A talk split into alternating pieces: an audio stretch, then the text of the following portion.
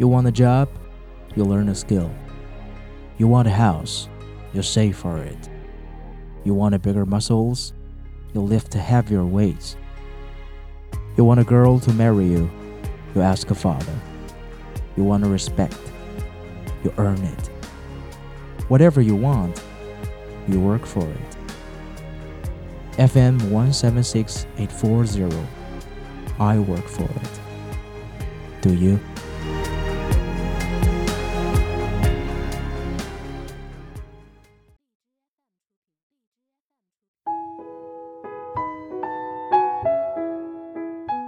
Relish the moment. Tucked away in our subconscious is an idyllic vision. We see ourselves on a long trip that spans the continent. We're traveling by train.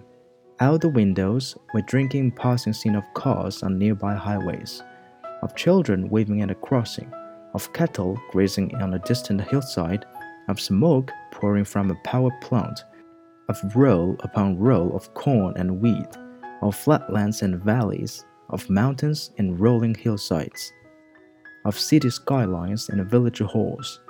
But uppermost in our minds is the final destination. On a certain day, at a certain hour, we will pull into the station. Bands will be playing and flags waving.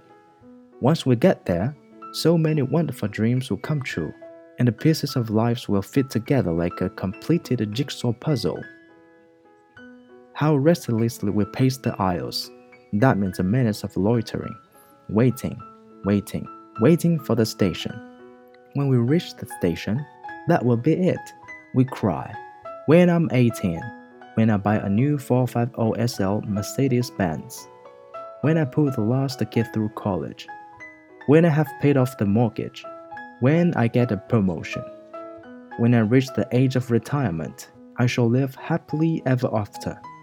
Sooner or later, we must realize there is no station, no one place to arrive at once and for all. The true joy of life is the trip. The station is only a dream. It constantly outdistances us. Relish the moment is the good motto, especially when coupled with Psalm 118:4. This is the day which the Lord hath made.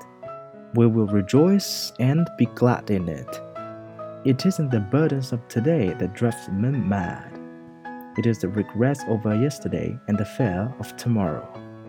Regret and fear are twin thieves who rob us of today. So stop pacing the aisles and counting the miles.